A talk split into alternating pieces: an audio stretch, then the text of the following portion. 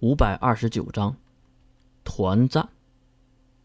一根筷子很容易折断，一捆筷子很容易锯断。呃，月娜娜，刚才没受伤吧？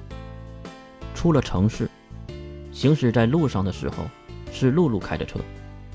大炮听说了两个人的遭遇，也是在询问着。其实月就是被摸了手而已。至于娜娜，什么便宜都没给对方。呃，没事就好，没事就好啊。大炮放下了心。哎，大炮，前面！露露一脚刹车，车也是随着停了下来。其他人也是连忙跑下去，因为从车内就看到了情况。来到外面，眼前的景象让所有人都瞠目结舌，一个个巨大的包纸尸体。躺在了面前的戈壁滩之上。喂，你们是什么人？这里禁止靠近！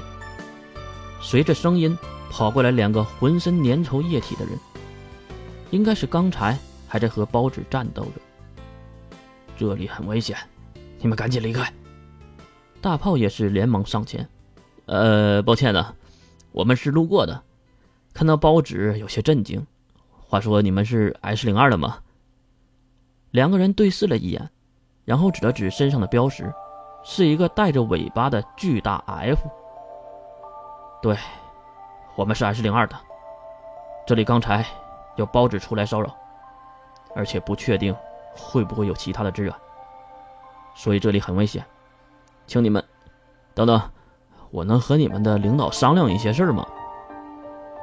啊！两个 S 零二的人愣住了，两位兄弟。我们是金河猎人，如果可以的话，呃，我们愿意帮助你们抵御一些包纸，当然，你只要一点金河即可。这个呀，两人有些为难，但是又没有否决，那是因为在包纸尸体的身边还有不少人类的尸体，这场战斗应该是损伤不少。呃，嗯，这样，那你等等，我去问问队长。一个人跑向了正在打草战场的人群，他们在聊着什么。不久，他带着一个伤势很重、脸上还缠着绷带的男人。你好，我叫瓦尔夫，是这里的小队长。请问，你们是？大炮马上与其握手，不过疼痛也让瓦尔夫直接咧嘴。啊，我们是金河猎人，只是想帮忙对抗包子，如果可以。只要你们把死去的包子的晶核给我们，我们就可以帮你们抵御包子，以生命为代价。最后的一句话让瓦尔夫瞪大了眼睛。那些晶核值得你们去卖命吗？包子的晶核当然不值得我们去卖命，而值得我们卖命的呢，是你们这些保护我们的一线战士。如果不提一些要求。我怕你们以为我们是有所图的，所以还是要一些奖赏的好。啊，哈哈哈哈！我喜欢你这个性格。不过兄弟，这里可不是一线，更不是二线，而是三线。大炮回头看向露露和娜娜，可能大炮没听懂瓦尔夫的话。呵呵，兄弟，和你解释一下，其实海边才是一线。他们战斗中会挑一些难对付的沙士，然后有一些小的会去往二线，最后才是我们将一些漏网之鱼杀死的三线，懂了吧？原原来是这样啊！大炮看向那遍地的尸体，一定是在想：尼玛，这里既然是三线，那一线得是什么样子的？真的很难想象。所以，如果你愿意。你们自己杀死的包子，那些晶核，随便拿。说完这些，瓦尔夫鞠了一躬就回去了。两个战士也是对他们诚恳的点点头。真没想到，那背后风光的城市，前面竟然有如此勇士在守护。五口的话也是无心之言。其实重赏之下必有勇夫，在人类任何一个时代。都是永恒不变的真理。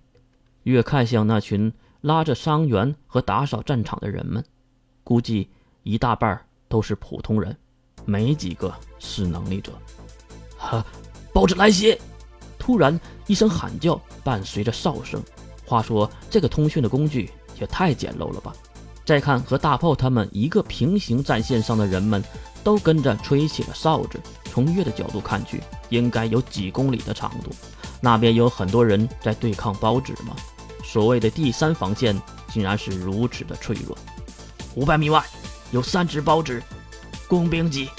听到的负责瞭望的观察士兵喊完，刚才那两个士兵拔起了地面的长枪就冲了过去。大炮他们也是看向那三只包纸，两只类似狼的样子，一只类似野猪的样子。虽然说是像，但是完全不是一个品种。就从高大的外表来说，谁见过三四米高的野猪吧？我们来对付这个。边说，大炮拿出了早就买好的对战包纸的枪支，应该是在刚才的城市弄到的。这把枪类似于鱼叉一样的武器，可以做出一根很细但是镶满倒刺的鱼叉。鱼叉的后面还拴着长长的鱼线。这种线比金属要好，韧性极高，而且价钱还便宜。当然，这并不是这把枪的全部功能。这把枪不仅可以发射鱼叉，还可以在发射鱼叉后，再发射一根固定桩。那固定桩上绑的就是鱼叉上的鱼线。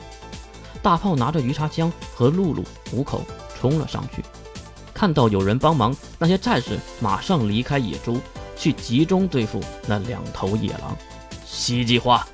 大炮喊完，马上第一个冲了上去，还真是一个拼命的主，和以前的大炮完全不一样了。是成长了吗？还是有了担当？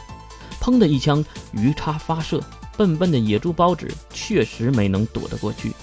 第二枪又响了起来，固定桩被打在了大炮的脚下。